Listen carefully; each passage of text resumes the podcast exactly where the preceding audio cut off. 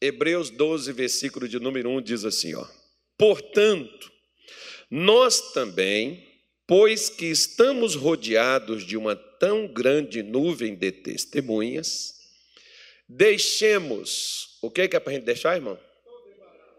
Hã? Todo o quê? Embaraço. E o que mais? E o pecado. Onde é que o embaraço está e o pecado também? Perto e nos rodeia. Se, e o que é que nos impede de correr? É justamente Deus queria que eu e você estivéssemos lá na frente. Mas nós nos embaraçamos com muitas coisas na vida, que é embaraço, não é demônio não é pecado. Né? Tem gente que às vezes eles generalizam tudo. Tem aqueles crentes, por exemplo, que tudo deles é só salvação, é só ser salvo, ser salvo, ser salvo, ser salvo, ser salvo. Tem o outro que é só santidade, não pode pecar, não pode pecar, não pode pecar, não pode pecar, e se pecar, lascou, acabou, já era.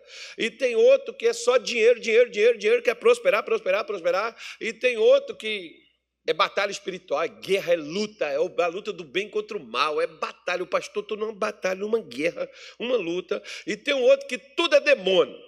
Irmão, se você compra um carro, ele tem que fazer manutenção, você tem que levar na concessionária se ele for novo. De vez em quando, se não é novo, você tem que levar num bom mecânico, mandar olhar amortecedores, olhar molas, olhar pneus, né? fazer alinhamento, balanceamento. Né? Você tem uma série de coisas que você pode prevenir. Aí o pneu, a pessoa não faz o alinhamento do carro, não, não sabe, não faz isso. Acho que é só montar, botar gasolina, sair para a estrada, acelerar e pronto. Né? Vinha a multa, paga e vida que segue. A pessoa não cuida do carro. O pneu vai desgastando. Aí diz, é um demônio, né, cara, o pneu. Não, irmão, é, ele tem um tempo de vida. Acabou o tempo de vida dele, acabou. Ou é a quilometragem, ou é. Ou é, geralmente é quilometragem, né? O pneu estraga por isso aí. Mas ou faltas de cuidados. Né? Eu, por exemplo, tive uma, uma, uma demanda uma vez com a concessionária, porque meu carro, por exemplo, com 40 mil, ele, ele chegou a estragar os, os quatro pneus. E eu fiz todas as, as, as revisões na concessionária e estragou. Eu falei, vocês deveriam me dar. Não é querer que eu, ah, só vem aqui, toma um café, como um pão de queijo e vai ficar por isso. Vai não. Não vai ficar por um café, um pão de queijo. Eu gastei para comprar outros pneus para colocar lá. E a culpa não foi minha, porque levar para fazer as revisões e fazer as medições, inclusive, pedir o camarada mede para saber quantos milímetros eu tenho de pneu, para saber se está na hora de trocar ou não. Ele media só para o lado de dentro e o carro estava desalinhado, comeu para o lado de fora, porque os camaradas, às vezes, você pensa que você paga numa concessionária e é serviço garantido. Às vezes só te dá a nota fiscal para você pagar, né, filho? Tem que abrir os olhos. Então, tem, não é todo mundo, mas tem nego esperto por aí, malandro que é malandro, de vez em quando, que anda pelo cano. E aí depois, ah, quer, né? Vem tomar um café. Não, não quero café, mas café eu tomo aqui na igreja, café do pastor Tônio, café ungido. Ele, ele, ele faz, ele consagra. Pão de queijo eu mesmo faço. E fica bom. Né? Igual meu não tem. É 50% de queijo. Ninguém põe 50% de queijo num pão de queijo. O meu é assim, porque é para mim, para o meu consumo. Né? Então.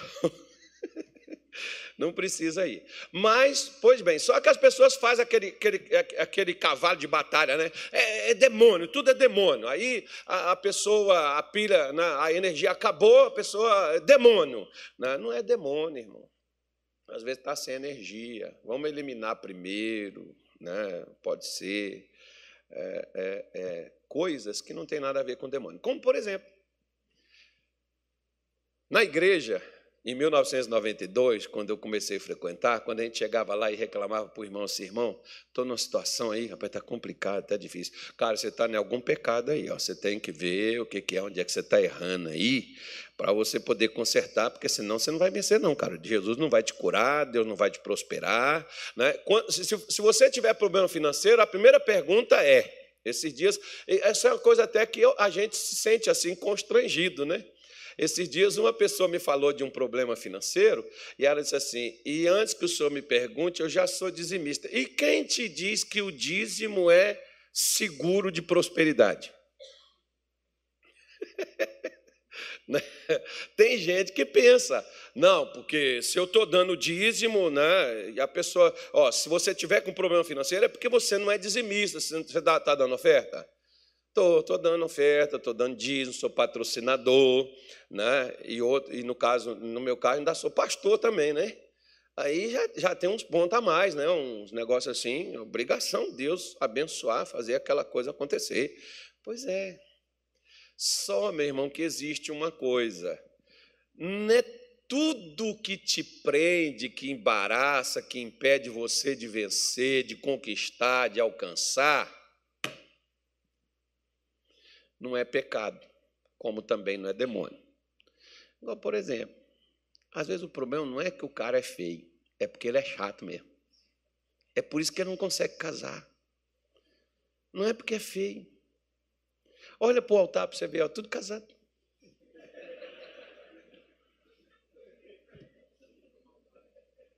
Entendeu? Casados e felizes não existe gente igual nós, irmão. Nós somos top. A autoestima está lá em cima. Eu tomo limão todo dia cedo. E aprendi que agora, de, de noite, quando for dormir, é bom tomar um limão com água quente. Isso que é bom demais. Como se fosse um chá antes de dormir. Então já vou acrescentar isso a partir de hoje. Que eu quero ficar mais lindo ainda do que já sou. Não é não? E... Isso é autoestima, rapaz. Estava falando para ele. Ele falou, pastor, se acha. Eu falei, não, não é se acha. É porque o cara é mesmo, entendeu? A autoestima tem que estar tá lá em cima, meu filho. Então, se, se, eu, que sou. Lá, lá, em Minas tem um ditado que diz que a coruja. Onde é que a coruja fica? Ela fica em cima do toco. E o que, é que ela faz do toco? Toco é um pedaço de árvore, lá para quem não sabe o que, que é. Né? Onde é que, o que, que ela faz? O pessoal diz que ela, ela, ela elogia ela mesma, ela gava a si própria. Então, pronto.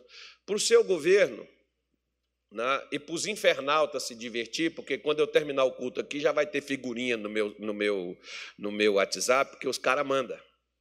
Eles fazem e me mandam, os infernautas. Né, eu gosto de divertir eles, porque tem que dar alguma coisa que significa que eles estão me assistindo, eles estão me vendo também. Né. Então, é, para o governo seu, por exemplo, além da coruja sentar no toco, né, elogiar ela própria, cantar ali e tal, ali ela fica, a minha família é dos coruja. A minha mãe veio dessa galera aí, a família dos Pedro Coruja, era o meu avô. Pedro Coruja. Pois é, então, nós estamos em casa, amém, gente? Então preste atenção. Tem coisas que você pode estar na sua vida sem conseguir superar, sem conseguir vencer, que não é demônio, que não é pecado, mas é embaraço. Você vai estar embaraçado, né? bloqueado, sem acesso sem caminho, sem saída, sem passagem.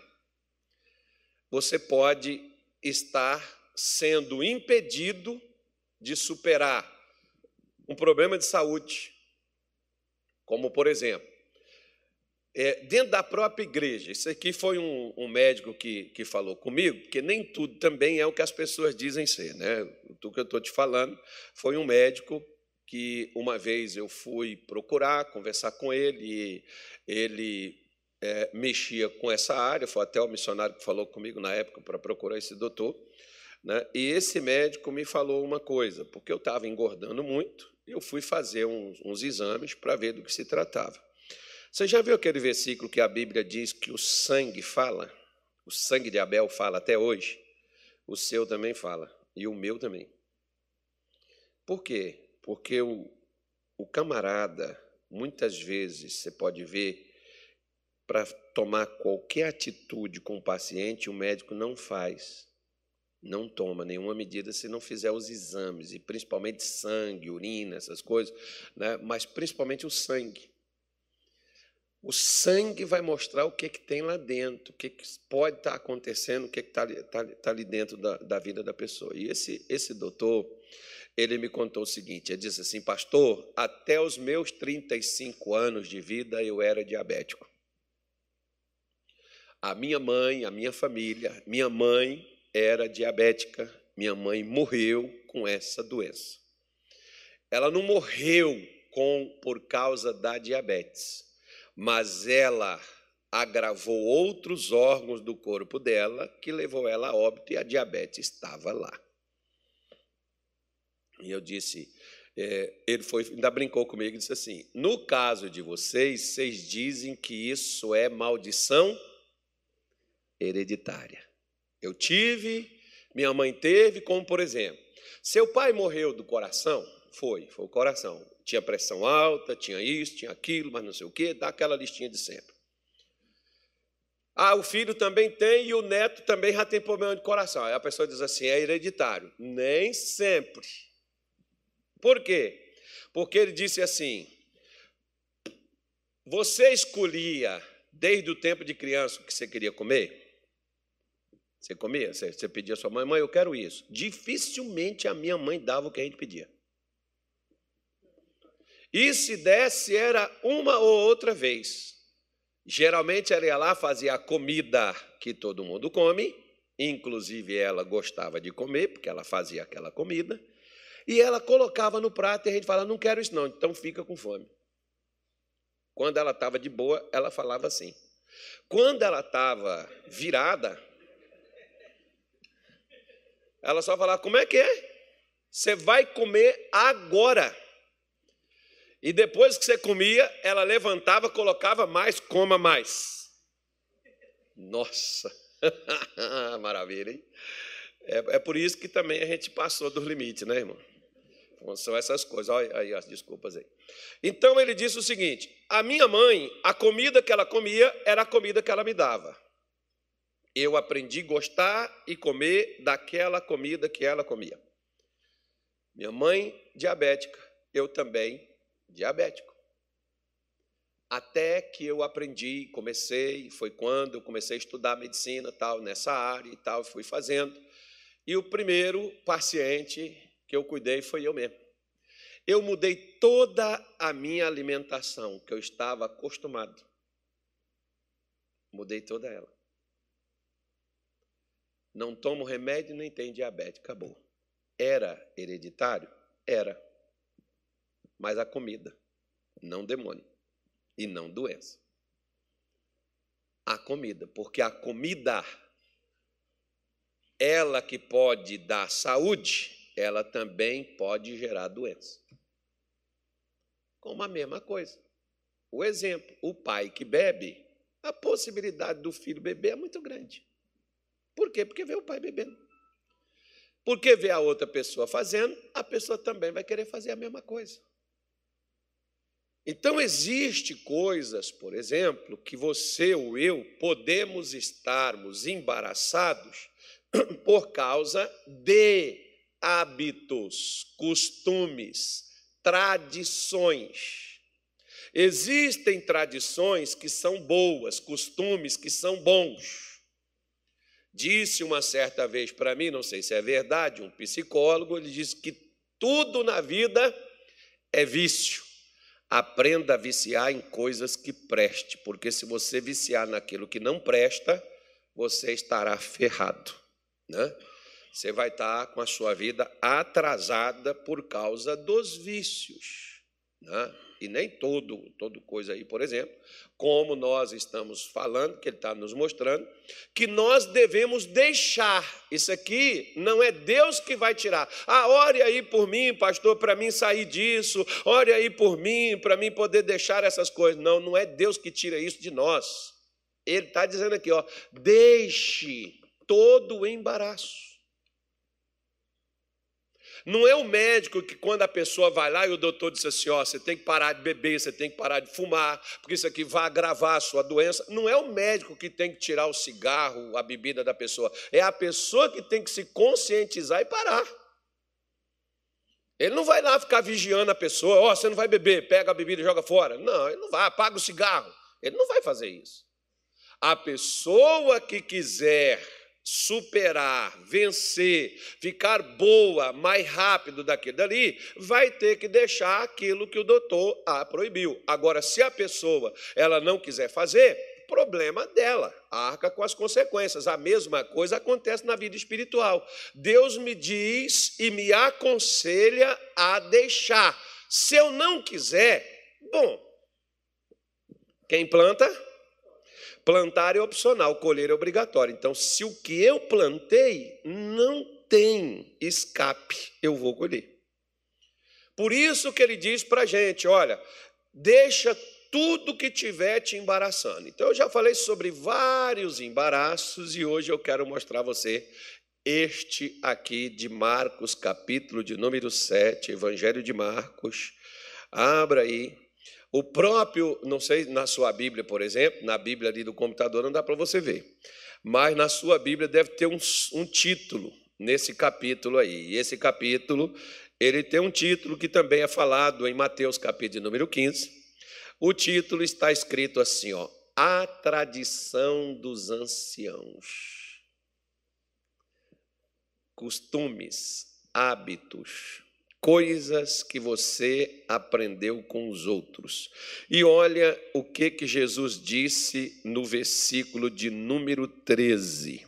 Ele diz assim, ó, vamos ler o 11, que vai te dar uma compreensão um pouco melhor. Diz assim: Porém, vós dizeis: se um homem disser ao pai ou à mãe, aquilo que poderia aproveitar de mim é corbã, isto é, oferta ao Senhor nada mais lhes deixais fazer por seu pai ou por sua mãe, invalidando assim o que? O que, o que que valida?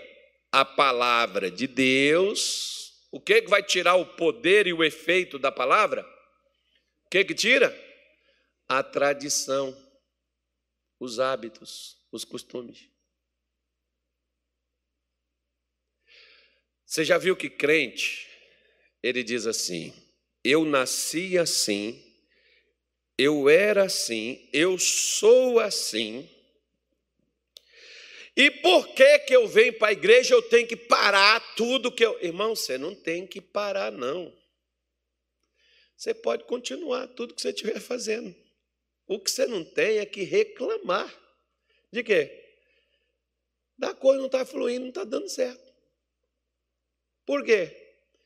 Eu já disse e vou repetir: estar numa garagem, morar dela, não me faz um automóvel. Estar na igreja, no mesmos hábitos, costumes, pensamentos, atitudes, comportamento, eu posso estar na igreja. Que diferença isso faz? Não vai fazer diferença nenhuma. Eu vou continuar com os mesmos hábitos, com os mesmos costumes, e até as orações ou as bênçãos proferidas para mim, elas serão invalidadas por causa do meu comportamento. Não, pastor, isso aí é antibíblico, então tá bom. Depois você pega a sua Bíblia lá em Malaquias, capítulo de número 1, não é dinheiro, é culto. Tá? Antes que alguém. Malaquias é dízimo. Não, lá não fala só de dízimo, não. Lá fala de infidelidade, lá fala de casamento, lá fala de aliança, lá fala de ministério, lá fala de chamado, lá fala de um punhado de assunto. O problema é que a maioria dos pastores só abre Malaquias para você só para falar de dízimo. Né? Mas lá tem todos os assuntos, fala de santidade, fala de purificação, né? fala de família, fala de um monte de fala de fidelidade, de, de, serviço, um monte de coisa. Então, lá, por exemplo, Deus disse assim: olha, vocês fazem estas coisas. Vocês agem dessa maneira, e agora vocês vêm suplicar o meu favor? Vocês vêm me pedir para abençoar a vida de vocês quando vocês estão se comportando desce, desce, desce, desce, dessa. Aí você vem me pedir para poder te ajudar? O que Deus está dizendo? Sinto muito, dá não. Por quê? Porque Deus não me chamou e nem você, Deus chamou para a igreja para a gente apenas vir trazer coisas para dentro da igreja.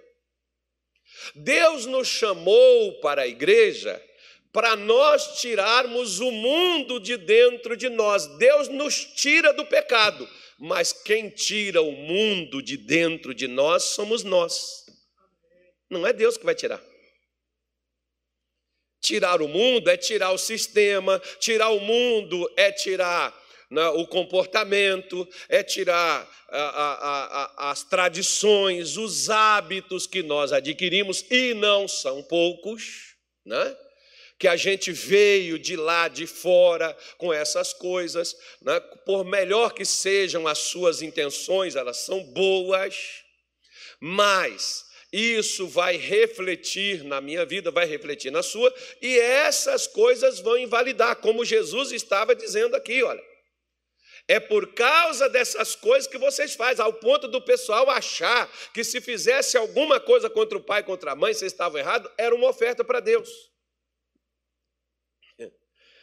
Como, como também, mais um pouquinho à frente, Jesus vai falar daquelas pessoas que passaram a perseguir os cristãos e os matasse, pensaria estar fazendo um favor para Deus. Paulo, por exemplo, que perseguiu os crentes lá no início da igreja, né, Paulo achava que estava fazendo o que era certo, matando, prendendo, ajudando. Ele achava que aquilo dali era o que ele deveria fazer. Como ainda tem muita gente, por exemplo, não são, não são todos, muitos judeus, por exemplo, que diz na cara dura que Jesus teve o que ele merecia, que ele merecia morrer mesmo. E uma morte naquela estupidez que foi, né, irmão? Aí você imagina assim: será que uma pessoa, na sua sanidade mental, não precisa nem ser crente em alguma coisa, não. Só um ser humano normal, ele achar que uma morte de qualquer espécie, de até de um bandido, ele achar que merece, aí, amigo, nós estamos perdidos se nós achamos isso. Não, pastor, tem que morrer mesmo, vagabundo, né, não sei o quê, papapá, ppp. Só que você esquece uma coisa, e eu também quando nós agimos dessa maneira. O vagabundo tem que morrer, né? Aí eu te faço uma pergunta: em que nós somos melhores? Só porque nós não fazemos o que eles fazem? Talvez o que nós fazemos seja até pior do que o que eles fazem. Por quê? Porque eles fazem porque não conhecem a Deus e nós que conhecemos a Deus fazemos cada coisa que dá até vergonha.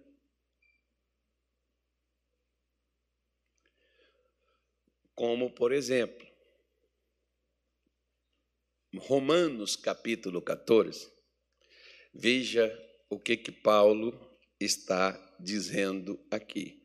Se a palavra é invalidada por causa da tradição, então, se eu estou vivendo os meus hábitos, os costumes, as coisas com as quais eu vim de fora para dentro, né? trazendo isso comigo. Eu estou vivendo isso, não, porque eu era assim, eu, eu, né, eu, eu vim para a igreja dessa maneira. Eu, tudo bem. Então, deixa eu te fazer uma pergunta. Se você sair daqui do Brasil,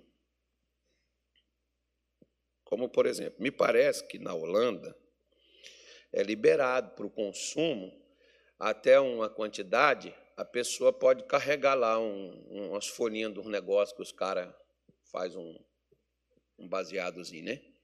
Porque tem coisa que eu não posso falar aqui, não, senão o pessoal me bloqueia lá e derruba a nossa live. Aí, aí o que, que acontece?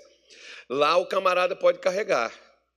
Mas lá na Indonésia, na Filipinas, lá também naquele outro país rico pra caramba, como é que chama lá? É Singapura. Lá também, um traficante lá, está escrito assim, ó, morte ao traficante. Os caras os cara pegam fuzila, mata, o negócio é, o negócio é, é, é complicado. Pois é. Mas sai um holandês e vai para lá e é pego lá. O cara vai falar assim, não, mas lá na, na Holanda é permitido. Só que você não está na Holanda.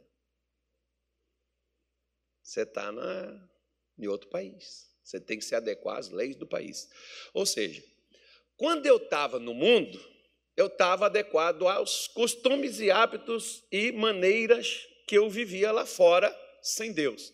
Se agora eu estou na igreja,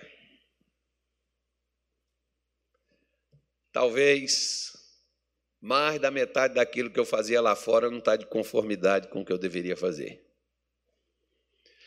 Eu sou obrigado então, pastor, porque se eu quiser ficar na igreja, eu... não, você não é obrigado a nada, meu filho. Eu só estou falando com você uma coisa que isso é o que embaraçam as pessoas e não deixam a vida delas progredirem. Não é Deus e não é o diabo, é apenas a vontade humana que está dentro de mim e que eu não quero, eu não vou mudar, eu não vou deixar, eu vou fazer, acabou e pronto. Então Jesus estava dizendo aqui para eles aqui, ó, as tradições de vocês, os hábitos que vocês adquiriram, os costumes que vocês adquiriram estão invalidando. Deus não está fazendo o que ele gostaria de fazer, não é que ele não queira ou que ele não quer, é porque vocês invalidam a palavra dele. Vocês tiram o poder da palavra dele liberada para vocês, vocês neutralizam ela e ela não pode operar.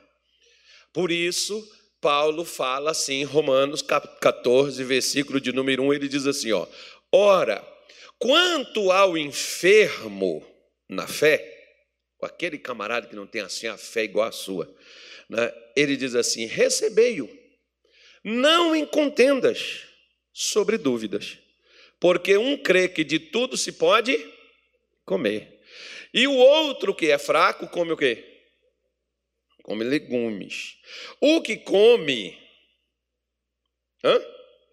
o que come, não despreze o que não come, e o que não come, não julgue o que come, porque Deus o recebeu por seu. Ai, que coisa legal que Paulo põe as pessoas aqui na sinuca de bico, porque vem aquele, ó oh, pastor, a gente pode comer isso, a gente pode comer aquilo, a gente pode fazer isso, a gente pode fazer aquilo, é mal que os clientes perguntam essas coisas. Por quê? Porque tem umas igrejas que pode, tem outras que não pode, tem outras que, ó, se você, ah, cadê a menina? Mostra a mão para mim assim, vira a mão para mim, não, dá unha assim, ó. aí, ó, se está pintado não entra no céu. Cortou o cabelo, filho? Se cortou o cabelo, acabou. Já era. Né? Usa brinco. Oh, tá. Isso é uma corrente ou é da blusa? É um pinto. É, é, ó, não entra no céu. Isso é vaidade. Isso aí tá, perdeu, acabou. Né? Brinco, Deus do céu, não pode também não. E, e, e, as outras? Cadê, cadê a, a, que está de calça aí? Levanta a mão, a que está de calça. Lá está tudo lascado. Está tudo perdido. Tá, meu irmão está precisando ser salvo. Começar tudo de novo, se batizar, entregar a Jesus, entendeu? Santificar a vida, que está tudo perdido. Né? É essas coisas que as pessoas, oh, na nossa igreja não pode comer, na nossa igreja pode, não, na nossa igreja não pode vestir isso, na nossa igreja não pode. Irmão, isso é hábito, isso é costume, isso é tradição. Por exemplo, vamos fazer o seguinte: cadê os, os homens da igreja? Eu vou pegar esse cara aqui, esse cara aqui é bom. Eu peguei esse aqui, o, o, o cara aqui, o baterista também. O baterista está rindo. Mas na semana que vem, vocês vão procurar aquela roupa que os escoceses vestem e vocês vão vir tocar com aquela roupa.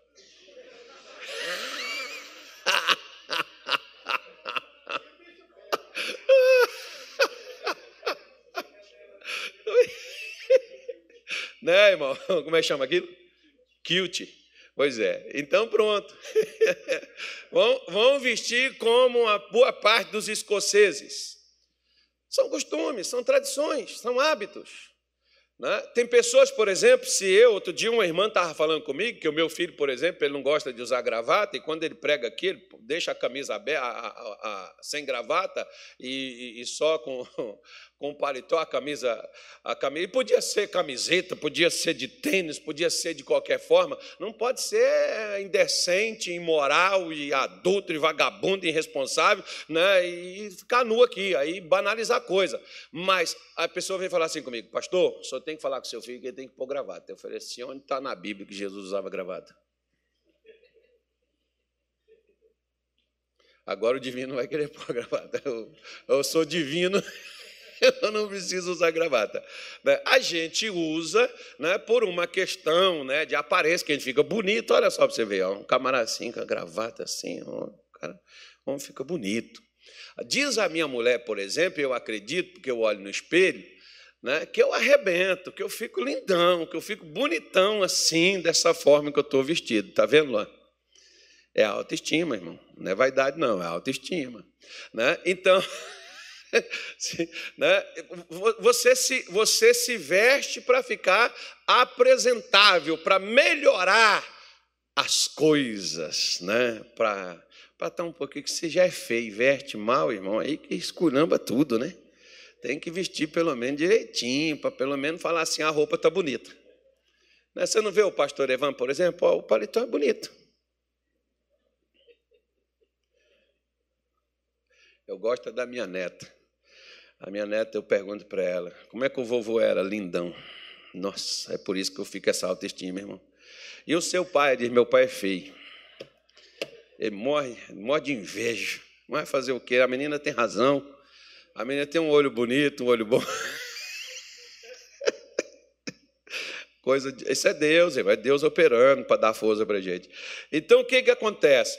Você precisa, e eu, quando nós tivermos uma pessoa, só porque ela é diferente de nós, não significa que ela não seja de Deus, irmão. Talvez ela é mais de Deus do que nós mesmos que estamos falando nela e malhando ela. Não, mas essa pessoa, ela não, não come isso, não come aquilo. Ah, porque essa pessoa, ela come isso, ela come aquilo. Meu filho, resultado de tudo que você faz, de tudo que você deixa de fazer, você só pode fazer por um motivo, sabe qual é? O que diz no versículo de número 6 que Paulo fala aí, ó. Ele diz assim: Aquele que faz caso do dia para o Senhor o faz. O que come para o Senhor o come, porque dá graças a Deus e o que não come, para o Senhor não come. E mesmo assim está satisfeito, feliz e não faz aquilo como obrigação. Não é um legalista religioso.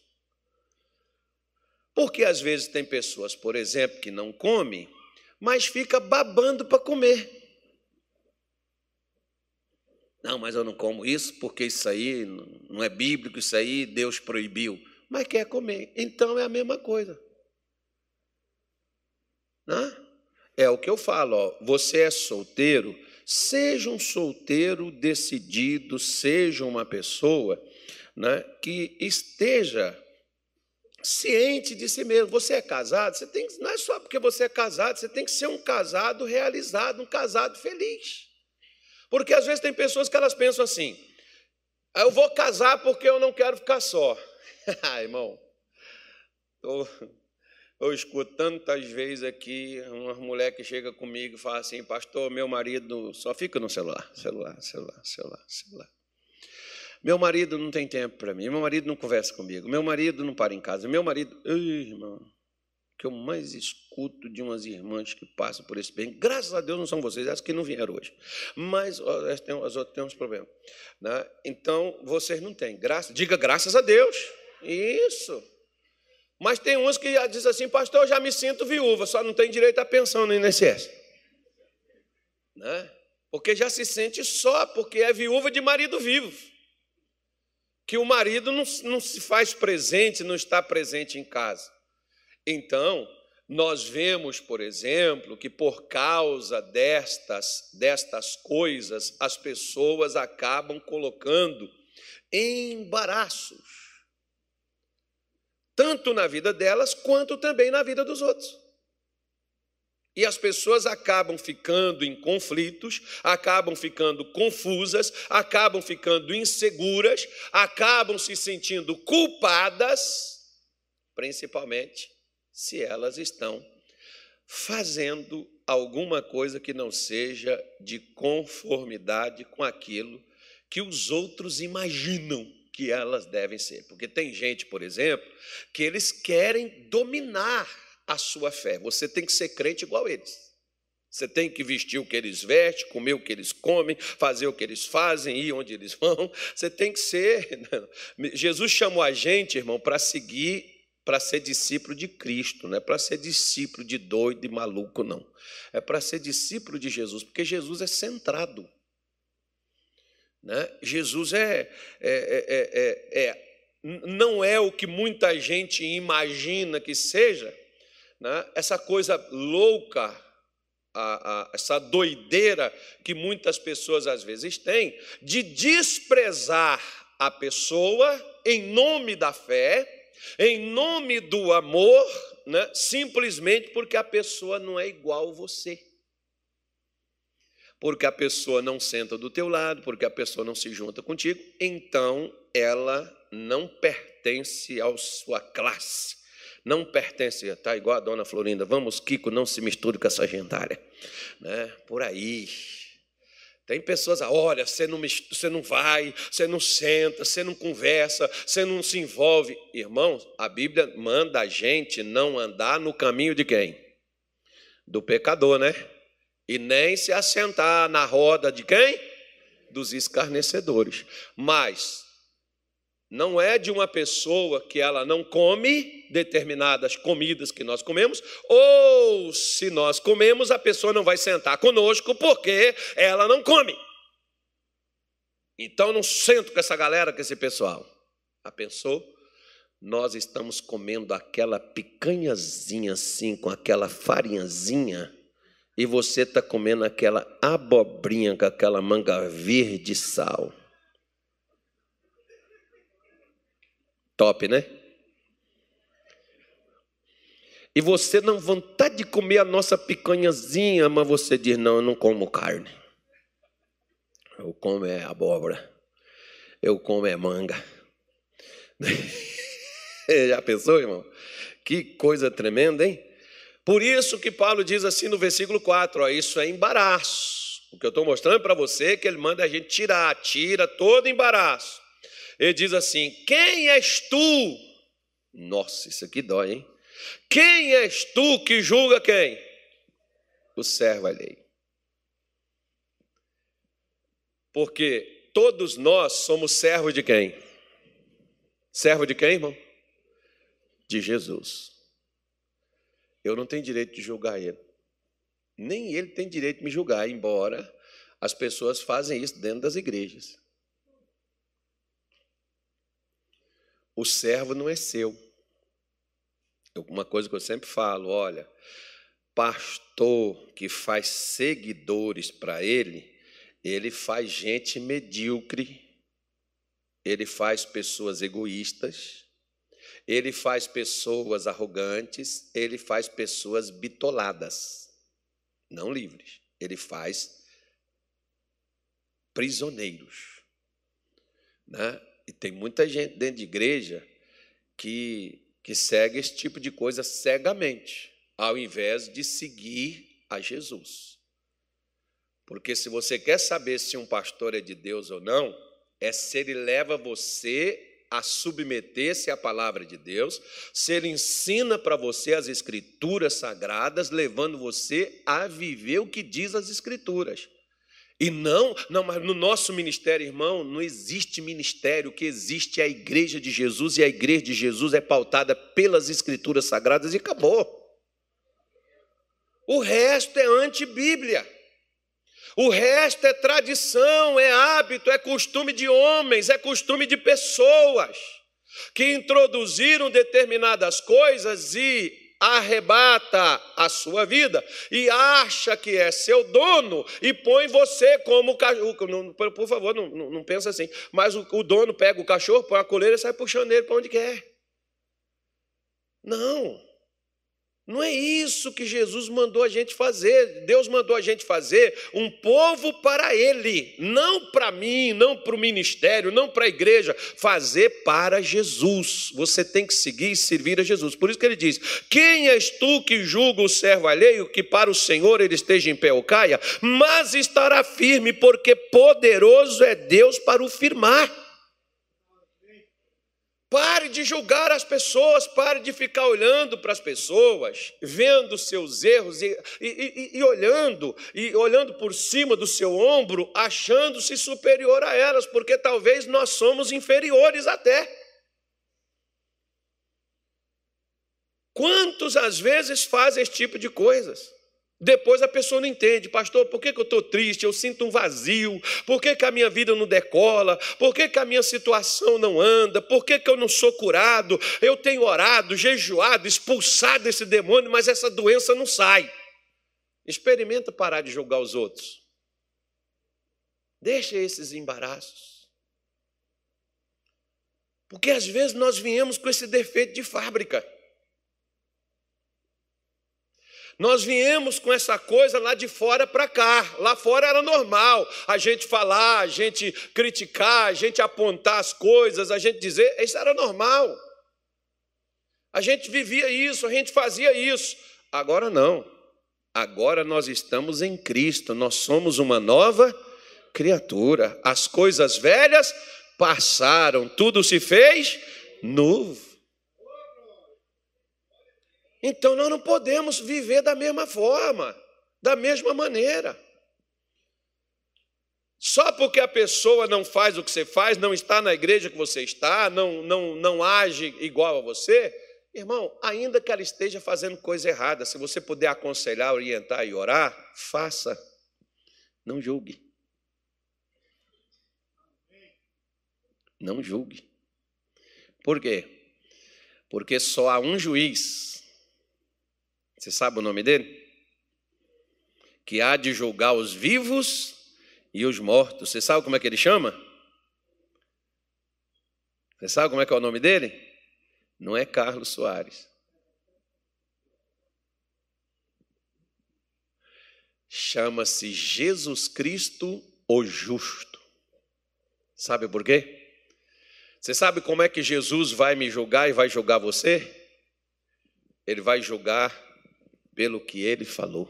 O que ele falou está aqui, ó. As Escrituras. Ele diz: naquele dia, não sou eu que vou vos julgar. Quem vai julgar foi, é a palavra que foi dita a vocês. Então, por isso, aquilo que a Bíblia diz para eu não fazer, é melhor que eu não faça. Por quê? Porque pode não ser um pecado, mas pode ser um embaraço um atraso na minha vida. Aquilo vai me, me atrasar, aquilo vai me impedir. Aquilo não vai me deixar ir adiante, aquilo vai me deter. Aquilo vai me segurar. Aquilo vai tirar a minha alegria. Já viu aquelas pessoas que dizem assim: ah, eu venho para a igreja, eu oro a Deus, mas eu tenho uma tristeza que não sai do meu coração, sinto um vazio, sabe? Sabe, oh, pô, pastor, eu estou na igreja tantos anos, até hoje, né, eu não sinto assim, eu queria tanto que Deus me desse o Espírito Santo, eu não recebo, eu não consigo, eu, eu, eu sinto um vazio. Pois é. Experimenta deixar os costumes, deixar essas, essas queixas, deixar essas coisas que geralmente às vezes a gente anda com isso, a gente veio com isso, né, como Paulo está dizendo aqui em Romanos 14. Deixa a vida dos outros quietinha, nós já temos problema demais. Se você não pode ajudar os outros nos problemas deles, deixe eles nas lutas deles, nas coisas deles e cuide de você somente. Que isso vai te atrapalhar. Isso vai impedir que você venha progredir. Isso vai impedir que você venha vencer, que você venha ter paz, que você venha. Né? E aí ele vai falando mais, mais mais coisas aí, mas lá no versículo 12, Paulo diz assim, ó: De maneira que cada um de nós Hã? De quem você vai dar conta, irmão? Cada um de nós dará conta de si mesmo. Eu, por exemplo, estou lascado, porque eu vou ter que dar conta da minha vida. Mas eu também, ministerialmente, eu tenho que dar conta de você se eu não te ensinei a verdade.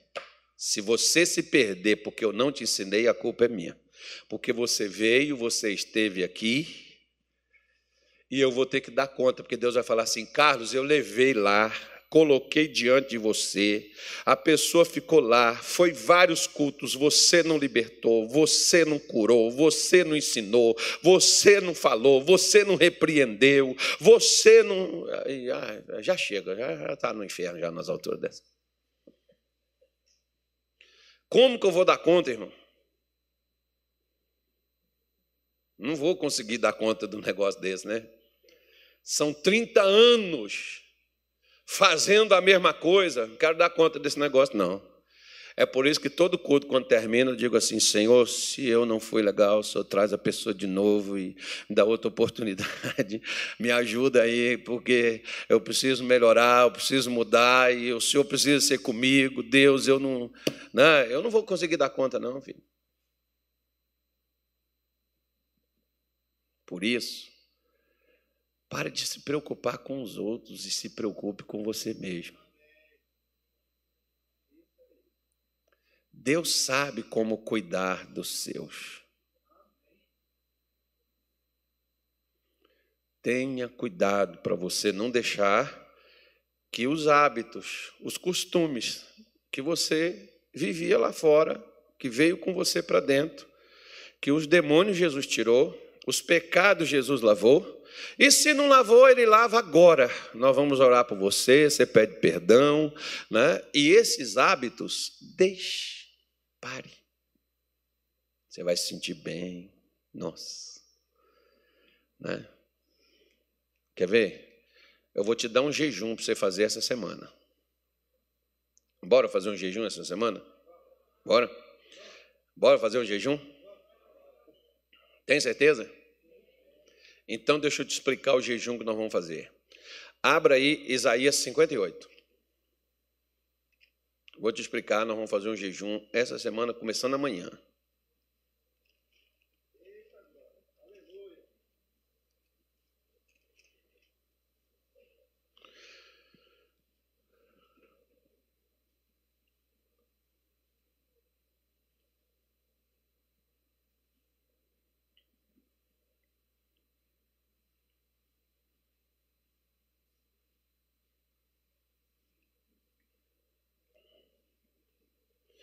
Diz assim Isaías 58, versículo 1: Clama em alta voz, não te detenhas, levante a voz como a trombeta e anuncia ao meu povo a sua transgressão e à casa de Jacó os seus pecados. Vixe, lá vem Isaías. Todavia me procuram cada dia, tomam prazer em saber os meus caminhos, como um povo que pratica a justiça e não deixa o direito de seu Deus. Perguntam-me pelos direitos da justiça, tem prazer em se chegar a Deus. Dizendo: Por que jejuamos nós? E tu não atentas para isso. Porque afligimos o que? A nossa alma, e tu não o sabes. Eis que no dia em que jejuais, achais o vosso próprio contentamento, e requereis o vosso, todo o vosso trabalho. Ou seja, os caras iam jejuar, mas ia trabalhar. Jejum, por exemplo, que do qual o povo fazia aqui, é ficar sem comer. O povo de Israel eles tinham por hábito e costume é, é, jejuar 24 horas. Começava no pôr do sol e acabava no pôr do sol do outro dia. Era assim que eles faziam. Né? Então, mas mesmo no jejum, eles também estavam no trabalho, trabalhando. Ok, vamos lá. E eles estão reclamando. Nós jejuamos e o senhor não faz nada, nós oramos, o senhor não está interferindo. Aí ele diz assim, versículo 5: Seria este o jejum que eu escolheria? Que o homem um dia aflige a sua alma, quer dizer, 24 horas fica ali sem comer nada, castigando o seu corpo, né? ficando triste. Porque quando o cara está jejuando, irmão, dá uma fraqueza, fica uma tristeza danada, principalmente se o sujeito não tem costume de ficar sem comer. E estenda debaixo de si pano de saco grosseiro e cinza, chamarias tu a isso jejum e dia aprazível, Senhor? Deus está dizendo, isso é jejum? Então eu vou ensinar vocês. Aí ele diz: porventura, não é este o jejum que escolhi? Qual é o jejum que Deus quer que a gente faça? Soltes as ligaduras da impiedade. Durante essa semana você vai estudar sobre as ligaduras da impiedade. Digita um, dá um Google aí. Não diz os candidatos aí na política? Dá um Google, dá um Google. Então dá um Google lá, irmão. Dá, dá um Google lá e pergunte o que é ligadura de impiedade. Eu preciso soltar. Eu preciso parar com isso. Eu preciso largar isso. Não, voltando aqui, não é Deus que tira, não. Isso aqui, ó, é embaraço, viu? Que disfarças as ataduras do jugo. O que é, que é a atadura do jugo? Deus diz que eu tenho que desfazer, que eu tenho que desamarrar esse negócio, que eu tenho que soltar isso, que eu tenho que liberar essa coisa. Que deixes livres os quebrantados e que despedace todo o jugo. Porventura, olha a pergunta, não é também que repartas o teu pão com faminto? O que, é que Deus quer que eu faça? Ele quer que eu reparta aquilo que eu tenho, eu compartilhar com os outros, seja fé, crença ou seja finanças, comida, alimento.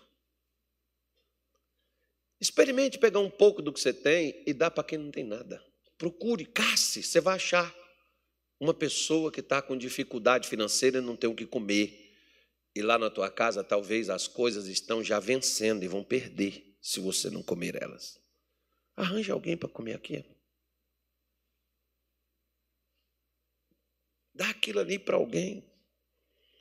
E ele diz: e que recolhas em casa os pobres desterrados, as pessoas que são de outro lugar, está cheio de venezuelano na cidade, irmão. O que você pode fazer para ajudar eles? De vez em quando a gente ajuda, a gente faz um negócio aí. Os irmãos, os irmãos que fazem, não sou eu que faz, não, é os irmãos aí.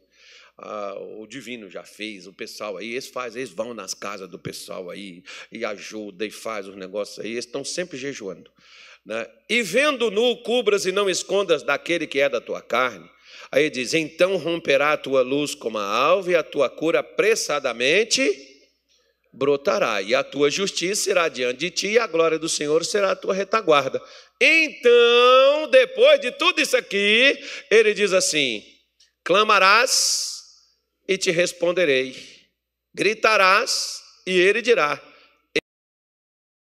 acontecerá isso, se tirai do meio de ti o jugo e o o estendendo o dedo, mostrando para os outros, apontando para os outros, falando dos outros, é, e o falar a vaidade. E se abrires a tua alma ao faminto e fartares a alma aflita, então a tua luz nascerá onde? nas trevas, e a tua escuridão será como meio-dia. Quer dizer, não vai ter trevas, né, filho? O Senhor te guiará continuamente e fartará tua alma em lugares secos, e fortificará teus ossos, e serás um jardim regado, como manancial, cujas águas nunca faltam. Então vamos fazer esse aqui, por exemplo, ó, essa semana. Experimente não estender o dedo para ninguém. Experimente não falar mal de ninguém nem de político.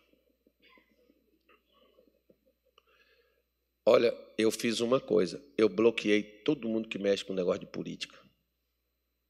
Só para me sair do meio dessa essa, esse esgoto aí. Eu não vejo, não sei, não quero saber o que se passa, quem foi, quem é, quem vai, quem vem. Quero não. Quero guardar meu coração, guardar minha boca, cuidar da minha vida, eu para Deus, e ficar quieto no meu canto e viver a minha vida e orar por eles. Quero saber o que se passa, o que, que tem, o que, que é, o que, que não tem, o que, que foi. Não sei, eu estou totalmente por fora, desconectado, eu não, não quero mexer com isso. Segunda coisa, vamos fazer um jejum de não falar qualquer coisa de falar só de Deus, nem do Parmeira, que perdeu hoje. Bem feito por Parmeirense. A forra fazer raiva nos caras já. Nem do Flamengo. Não vai, mas nem futebol, política. Ó, oh, irmão, faz só de Deus essa semana, só Deus. Sua conversa vai ser só Bíblia só sobre fé. Aí, se você achar um bom livro, por exemplo, leia, fala, comente, compartilhe na sua rede social. E se as pessoas te perguntarem, é entrando por outro canto, não responda, saia imediatamente, não entra naquela conversa. Só converse falando coisas boas esta semana. Domingo você vai ver que você vai chegar aqui assim, leve, alegre, contente, com a autoestima ser elevada igual do seu pastor. Você vai se achar até bonito na semana que vem. Você vai olhar assim no espelho e vai falar: gente, meu pastor falou que eu ia ficar bonito. Eu estou mesmo. Não? Né? Guarde Guarde as palavras, desliga um pouco a sua. Se você for ver um filme, por exemplo, veja um, um, filme sobre fé, veja uma coisa bíblica, um negócio assim que te aproxime de Deus, um negócio assim que, né, que te desperte, uma coisa assim que te levante o teu astral, que coloque você para cima. E quando alguém vier conversar contigo, fala assim: ah, aquele namorado, não vem falar nada comigo, não. Meu namorado essa semana é Jesus de Nazaré. Eu estou namorando ele, estou numa paquera. Essa semana eu estou paquerando ele, que domingo eu vou casar com ele. Só tem uma semana para namorar. Domingo você vai casar, porque domingo nós vamos ter a Santa Ceia. Nossa, seu irmão, você vai voltar aqui, é outra pessoa. Você não vai ser mais assim, ó. olha para o seu vizinho e diz assim: essa cara de maracujá de gaveta vai acabar. Já pode colocar um sorriso no seu rosto para você ver. Né? Você vai vir sorrindo, alegre, contente, entusiasmado, com a alma renovada, né? porque Deus vai. Você eh, já vem, na hora de contar o testemunho, vai ter que falar assim: já dá, irmão, hoje nós vamos pegar mais. Você já vai falar, olha, amanhã, por exemplo, né? mas, mas faz isso mesmo, ó, sai um pouquinho da sua rede social, só entra lá para falar o que você quer e sai. Deixa lá, vai ler sua Bíblia, vai, vai ver algo que te conecte a Deus, que te leve para Deus. Compartilhe lá na sua mesa, quando você sentar com sua família. Fale das coisas de Deus. Não entra em outro assunto. Esquece o cavalo, o cachorro. Esquece, é o cavalo do pastor Evan. Mas eu já falei para ele que ele vai ganhar um cavalo. Ele vai ganhar um cavalo muito melhor do que o que ele perdeu. Eu, eu falei que ele vai ganhar, ele vai ganhar. Já profetizei, já não pode voltar. Ele vai chegar e vai contar, fala assim, ó, oh, o pastor falou e eu ganhei mesmo. Né? E Deus vai mandar um cavalo para ele. Aí você veja bem, esquece, esquece namoro. Ô oh, pastor, meu, meu noivo acabou, graças a Deus. É de Deus esse propósito, você esquecer, sair dessa amargura, sair dessa coisa aí. Não, você não vai disputar nada, discutir nada essa semana. Essa semana é, é você parar, guardar um pouco a sua boca, é, vigiar para você não falar nada de ninguém e falar só com Deus, irmão, e fala só com sua família, com as pessoas mais perto de você, né? os irmãos da igreja que estão tá nesse propósito, para você estar tá conversando assim, coisas sadias, coisas santas, coisas boas, que vai te animar, que vai te alegrar, que vai te ajudar.